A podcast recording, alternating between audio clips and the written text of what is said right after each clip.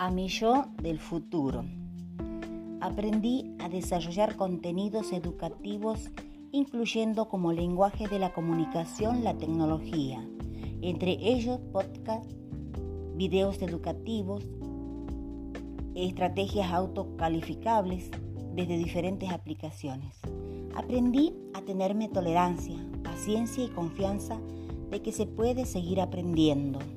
Todo esto que aprendí me sirve para estar más cerca de los alumnos y poder llegar a esas familias de distintas maneras y hacerles saber que estamos afectivamente conectados. Esto sirve para seguir aprendiendo y mejorar estrategias de enseñanza para la calidad de enseñanza-aprendizaje. Todo esto se lo debe al maravilloso grupo que conforman Comunidad Atenea. Mil gracias por abrir nuevos horizontes, nuevas miradas de enseñanza-aprendizaje.